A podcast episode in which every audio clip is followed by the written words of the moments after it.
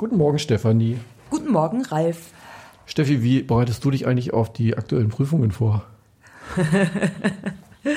äh, ich bereite mich auf die aktuellen Prüfungen vor, indem ich Klausuren entwerfe und äh, meinen fiesen Gesichtsausdruck übe, damit die Studierenden in den Klausuren auch nicht abschreiben und so. Ja, sehr gut.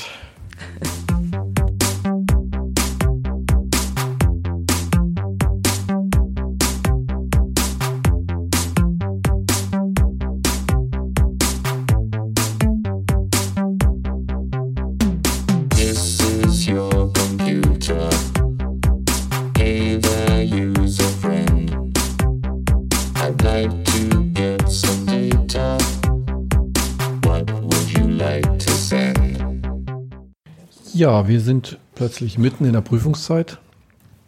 Es und, ist schrecklich. Ja, und wollten den Studierenden nochmal ein paar Tipps mit auf den Weg geben,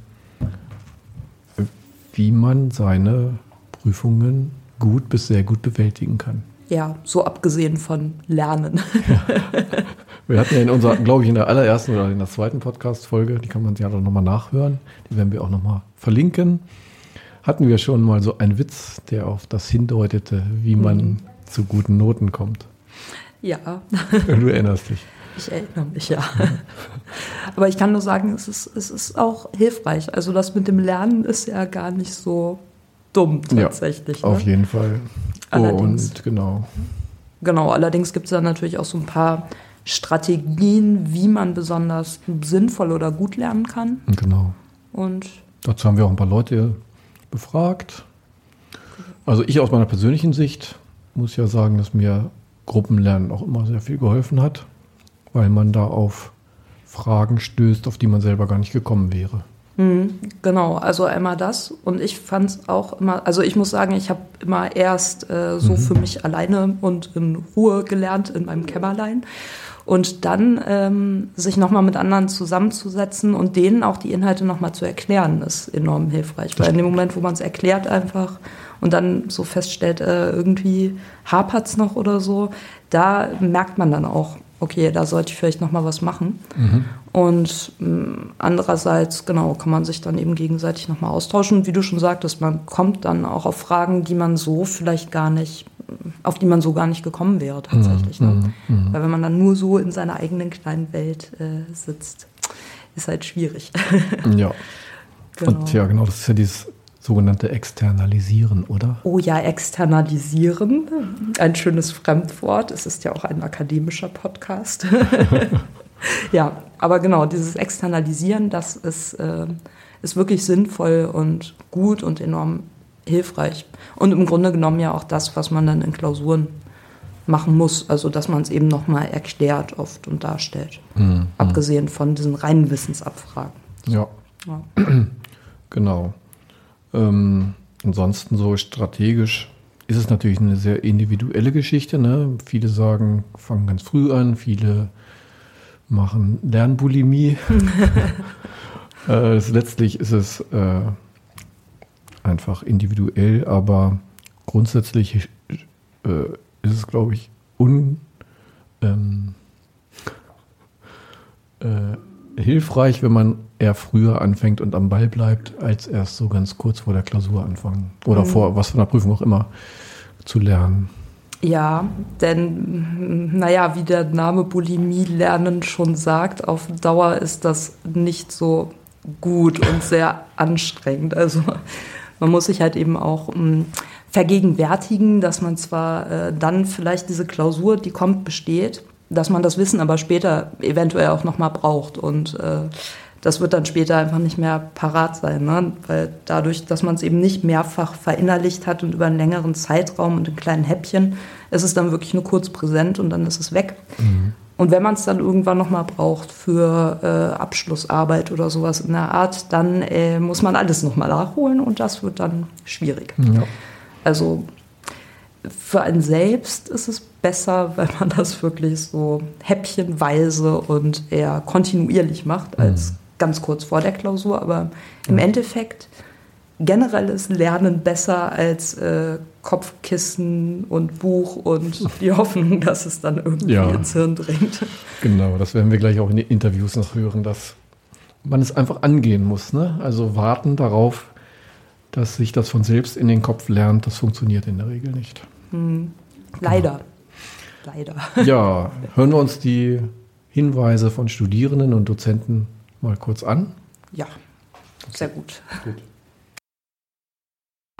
Hallo Frau. Vielleicht kann sie ja auch kurz was dazu sagen, wie Sie sich denn auf äh, Prüfungen oder Klausuren vorbereiten. Ja, ähm, also grundsätzlich finde ich die Nachbereitung nach jeder Session sehr wichtig. Ähm, also nicht nur zum Ende der Prüfungszeit anfangen zu lernen, sondern immer von, von Anfang an immer etwas, damit es nachher nicht einfach nur äh, Bulimie lernen ist, sondern immer wirklich äh, das von Anfang an verstanden wird und man gegebenenfalls noch dann in der nächsten Sitzung den Dozenten nachfragen kann. Das habe ich nicht verstanden, können wir da nochmal drüber reden. Ähm, und dann ähm, mache ich mir Lernzettel ähm, und die lerne ich dann und frage auch nochmal äh, Kommilitonen, ob die Zeit haben, mit mir gemeinsam das durchzusprechen. Mhm fragen wir uns gegenseitig ab. Genau. Ja, das ist ja immer enorm hilfreich. Also fand ich auch immer enorm hilfreich, sich nochmal mit anderen darüber auszutauschen ja. ne? und sich gegenseitig die Dinge dann nochmal zu erklären. Ne? Ja, weil man dann auch nochmal sieht, okay, ich kann es gerade nicht gut erklären, also vielleicht mhm. habe ich es doch noch nicht so richtig verstanden, vielleicht sollte ich doch nochmal nachlesen und äh, mhm. also zusammen lernen finde ich äh, ab einem gewissen Zeitpunkt sinnvoll. Am Anfang, wenn noch beide nicht viel wissen, dann finde ich es nicht sinnvoll, dann muss man sich erstmal selbst beibringen. Ja. Aber wenn es Unklarheiten gibt, nochmal Fragen rausschreiben und die dann thematisieren oder Altklausuren durchgehen, das ist immer total sinnvoll. Wenn man dann nochmal gucken kann, ist deine Sichtweise die richtige oder eher meine oder können wir, können wir das zusammenfassen? Und dadurch ergeben sich dann auch neue Erkenntnisse. Und wann ungefähr fangen Sie, also Sie sagten ja schon, Sie bereiten es immer, äh, bereiten die Sitzung nach, äh, was ich auch für sehr sinnvoll erachte, aber wann ungefähr fangen Sie denn an zu lernen, wenn Sie jetzt wissen, okay, ähm, keine Ahnung, in vier Wochen ist eine Klausur, ist das dann schon Zeit, das schon, dann anzufangen? Ja, ja, auf jeden Fall. Ja. Also vier Wochen ist schon sehr knapp. Also, ja.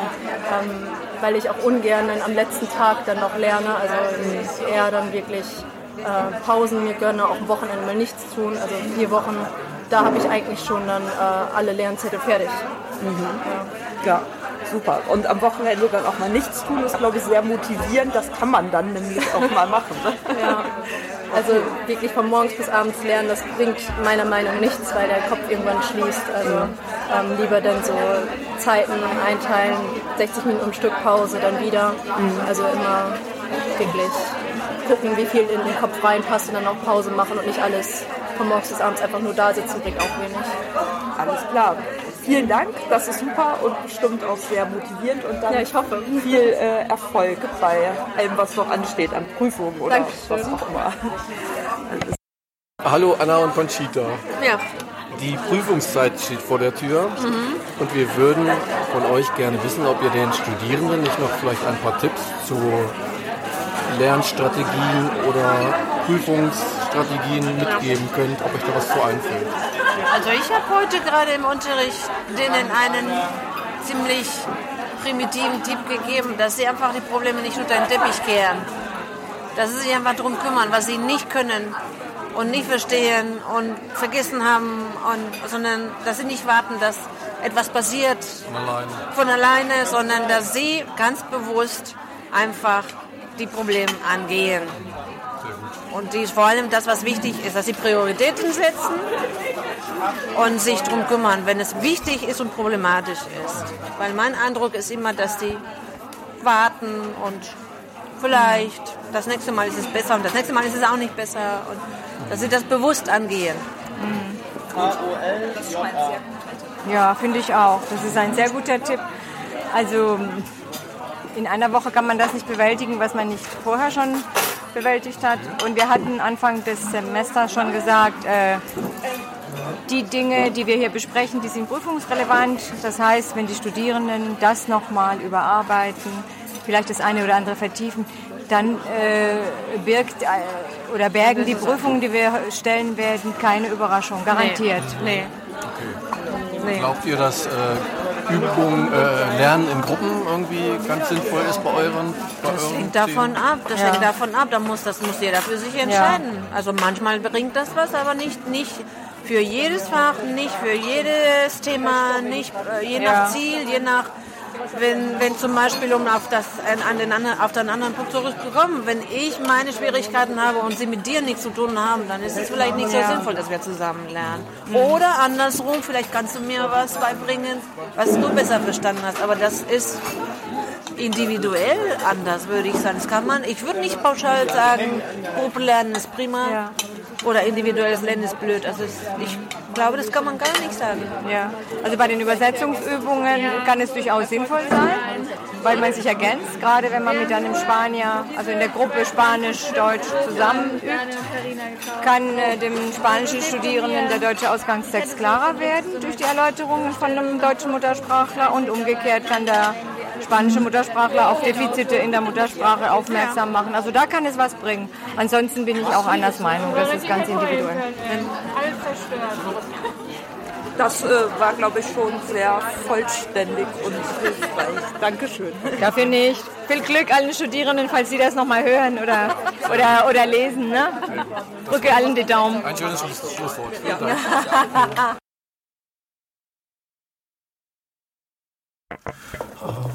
So, jetzt haben wir hier zwei Absolventinnen, Bachelor, Bachelorinnen, Bachelorantinnen, die schon ihr Studium fast hinter sich haben und den Jungstudierenden sicherlich noch Tipps mit auf den Weg geben können, wie man sich jetzt in der Prüfungszeit gut auf Prüfungen vorbereitet. Was da sinnvolle Lernstrategien sein könnten. Habt ihr Ideen? Also das A und O ist natürlich einen Lehrplan zu machen, an dem man sich natürlich auch hält. Ganz Kaffee. wichtig. Kaffee ist ganz wichtig. Und äh, den sollte man, man sollte sich den Lernplan so in Tage aufteilen, wann mache ich was und den schön auch abarbeiten. Am besten, also mir hat es immer geholfen, nach Themengebieten zu lernen, dass ich mir mal ein Kapitel pro Tag vorgenommen habe zum Beispiel. Und pünktlich um neun vor der Bib stehen, damit man einen guten Platz kriegt. Oh, das ist ein sehr gutes Lied. Okay. Ja, vielen Dank. Oh, wie hilft's? Jetzt haben wir hier noch zwei Bachelorantinnen, die ja schon die ganzen, ihr ganzes Studium quasi hinter sich haben und wissen, wie man sich am besten auf Prüfungen vorbereitet. wir haben die Prüfungszeit vor uns. Vielleicht könnt ihr den, den jungen Studierenden noch mal ein paar Hinweise oder Tipps geben zu Lernstrategien, wie man sich am besten auf Prüfungen vorbereitet und was da eine ganz gute Strategie ist. Frühzeitig mitarbeiten und nacharbeiten. Genau, wenn von Anfang an am Ball bleiben. Oh. Weil am Ende alles nacharbeiten ist halt irgendwie doch ein bisschen schwierig, wenn alles geballt kommt. Genau. Also kein Bulimie lernen. Nee, das ist nicht zu empfehlen. Und sich mit anderen austauschen ist, glaube ich, auch ratsamer, als irgendwie sich allein mit der Thematik zu befassen. Äh, Zusammenfassung erstellen, Notizen aus den Vorlesungen, zusammen mit den Folien. Habe ich immer so gemacht, das so zusammengestellt und dann schön markiert, alles immer wieder durchgegangen. Literatur recherchieren, die zu dem Thema passen könnte. Reicht das schon? Das ist schon äh, experienced, ja. In der Praxis ist es schwierig, aber gut. Ja, okay, also Gruppenlernen Gruppenlernen, früh genug anfangen. früh genug anfangen. Probeklausuren ist auch immer ganz ratsam, hast du schon gesagt. Natürlich, aber ja, wenn es die gibt, dann sollte man die auf jeden Fall nutzen. Gut, Dankeschön. Ja, wir hoffen, damit, ich meine, es ist vielleicht auch teilweise ein bisschen spät, aber den äh, Studierenden da ein paar Hinweise mitgeben zu können, die bei der Leistungssteigerung äh, Steigerung hilft. Ja, ich habe ja die große Hoffnung, dass in allen Klausuren, die ich dieses Semester betreuen darf, alle einfach eine 1-0 schreiben, wir nichts korrigieren Mhm. müssen und äh, sie auch nicht nochmal wiederkommen müssen, dann, um die Klausuren nochmal zu schreiben. Also lernen Sie, bitte. Genau. Eine Win-Win-Situation. Ja. Gut. Mm, Ja, belassen wir es erstmal dabei. Kommen wir zu den Ankündigungen. Ja. Da waren ja im äh, Januar die Gremienwahlen. Die Ergebnisse stehen mittlerweile fest, aber das zieht ja immer noch einiges nach sich, nämlich diese neuen Gremien, sobald sie denn dann im April oder so zusammenkommen mhm. und sich konstituieren, äh, wählen ja dann wiederum auch Vertreter für andere Arbeitsgruppen oder wie immer die dann auch heißen. Genau. Da wären zum Beispiel die Kommission für Studienqualitätsmittel, wo entschieden wird, was mit dem Geld passiert, was früher Studiengebühren waren, mhm. was ja der Lehre zugutekommen soll. Und da gibt es ja auch studentische Vertreter. Genau. Und meiner Meinung nach auch wirklich eine ganz wichtige Kommission, weil da können die Studierenden wirklich auch mitentscheiden, hoch, mitentscheiden, was mit dem Geld passieren soll und wie man das vielleicht sinnvoll einsetzen kann, damit es eben nicht in äh, ja, irgendwelche Dinge fließt, wo die Studis dann vielleicht denken, äh, das ist aber überhaupt nicht sinnvoll, wo aber vielleicht, keine Ahnung, die Professoren sagen würden, ja, genau das brauchen wir. Also äh, ja, ein wichtiges Gremium oder eine wichtige Kommission, in der eben über dieses Geld entschieden wird. Und äh, aus meiner Sicht ist es gerade sinnvoll, dass Studierende da drin sitzen, denn das Geld kommt ihnen ja dann äh, direkt, indirekt, wie auch immer, zugute und da sollten sie auch mitentscheiden können. Mhm, genau. Und darüber hinaus gibt es dann noch zum Beispiel die Ständige Kommission für die Qualität von Lehre und Studium, heißt es, glaube ich, kurz Wild. Studienkommission. Wilder Name, ja. Dort werden unter anderem Entscheidungen vorbereitet, die dann später vom Fachbereichsrat verabschiedet werden. Oder auch nicht. Oder auch nicht. Hm. Doch da gibt es äh, mindestens zwei studentische Vertreter, glaube ich, mhm. plus ähm, Stellvertreter. Und da wird halt direkt auch, werden direkt Themen behandelt, die Studium und Lehre eben mhm. betreffen. Und auch da ist es wichtig, kompetente Studierende ja. drin zu haben. Das gleiche gilt für die ganzen Prüfungsausschüsse der verschiedenen ähm, Studiengänge. Ja, und wie, ähm, also wir wollen jetzt die Studierenden motivieren, sich an solchen äh, Ausschüssen zu beteiligen. Und wie wäre da denn das Vorgehen eigentlich? Also das Vorgehen wäre, äh, zur Fachschaft zu gehen mhm. Mm, und da einfach zu sagen, ich möchte Hochschulpolitik äh, betreiben oder an Hochschulpolitik mitwirken bitte sagt mir doch mal, welche Gremien und Kommissionen es gibt und wo ich mitwirken könnte und was da vielleicht zu tun ist. Mhm. Ähm, also die Fachschaft wäre immer die erste Adresse, weil die quasi direkt dann äh, der Zugang oder der Vermittlungspunkt zu weiteren Gremien und Kommissionen sind mhm. und darüber eigentlich auch Bescheid wissen oder Bescheid wissen sollten oder ansonsten ähm, ihre Fühler ausstrecken können und dann mehr Informationen geben können. Ja. Mm, es wäre sinnvoll, das jetzt äh, oder in der vorlesungsfreien Zeit anzugehen, da eben diese Kommissionen ähm, im April dann besetzt werden, also über die Fachbereichsräte, die äh, das Ganze dann eben, also diese Vorschläge in den Senat weiterreichen und da werden dann die Kommissionen gewählt bzw. besetzt. Ja. Genau, und vielleicht ganz äh, generell ähm, ich glaube, manche denken immer so, hm, ich kann das gar nicht machen. Ich habe ja noch nie so in so einem Gremium mitgewirkt oder in so einer Kommission und ich habe da überhaupt keine Ahnung. Das geht den meisten so. man muss halt irgendwann einfach mal anfangen und es ist gar nicht dramatisch, wenn man da anfangs noch nicht so viel Wissen hat.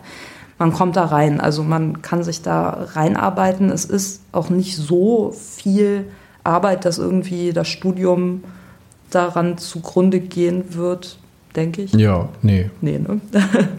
Und äh, generell, also ganz abgesehen davon, dass man natürlich so ein bisschen intrinsische Motivation mitbringen sollte, es macht sich natürlich auch gut im Lebenslauf, genau. wenn man da reinschreiben kann, dass man in der Kommission mitgewirkt hat oder im Fachbereichsrat oder was auch immer. So ist es. Mhm.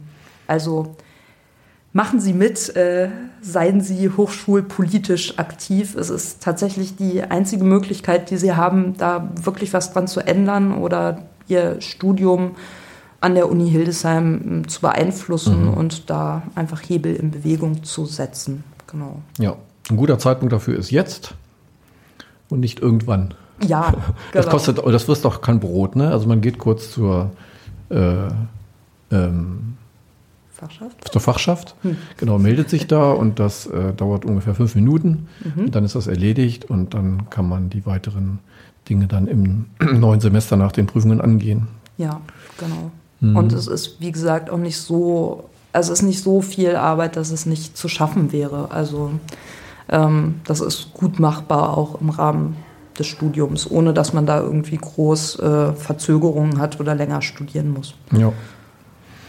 Genau. Genau, dann haben wir noch eine Ankündigung aus dem Zentrum für Lehrerbildung. und Bildungsforschung, CELAB. CLab. Da gibt es zwei Promotionsstipendien. Genau. Zwei Promotionsstipendien äh, im Rahmen des Promotionskollegs Unterrichtsforschung. Äh, die Bewerbungsfrist ist allerdings schon der erste, zweite. Also es ist so ein bisschen knapp, aber wenn Sie sich so mh, mit, Ihrem Studium am Ende sozusagen befinden und mh, sich überlegen, oh, so eine Promotion in dem Bereich wäre ja ganz interessant, ist natürlich ein Stipendium ideal, um das zu machen, weil man dann wirklich Zeit hat, um sich auf diese Arbeit zu konzentrieren. Und wenn man da Interesse hat, dann sollte man, wie heißt Eine das? Mail schreiben Ja. An PK Forsch. Ja, PK Forsch. Wer heißt eigentlich PK Forsch? äh, at unihilsheim.de, aber wenn man, äh, das habe ich auch gerade gelernt, wenn man ähm, Uni Hildesheim äh, Promotionskolleg Unterrichtsforschung googelt, dann Mhm. kommt man auch direkt auf die Seite. Genau, es reicht sogar Promotionskolleg Unterrichtsforschung ohne Uni Ah, Hildesheim, ah, okay. wie ich festgestellt habe, weil offensichtlich scheint das sehr äh, speziell zu Mhm. sein und dann findet man das auch. Ja. Genau. Das ist wohl eher eine Ankündigung für Masterstudierende Mhm. und es eilt ein wenig. Ja, etwas. Okay, genau. Haben wir denn sonst noch was? sonst haben wir, glaube ich, für heute erstmal nichts. Ja, mehr. man merkt, es äh, geht auf die Klausurenphase Ja. und das Semesterende zu. Da ist dann immer nicht so viel anderes mehr, ne? Außer Klausuren und Abschluss und so weiter. Ja, okay. Gut. Dann wünschen wir allen, Viel Erfolg bei den Prüfungen, Ja. bei den Vorbereitungen auch. wenn es gut läuft, sogar viel Vergnügen. Äh, Genau. Wenn es gut läuft, viel Vergnügen und ähm, ja, Allen Dozenten viel Vergnügen bei den Korrekturen.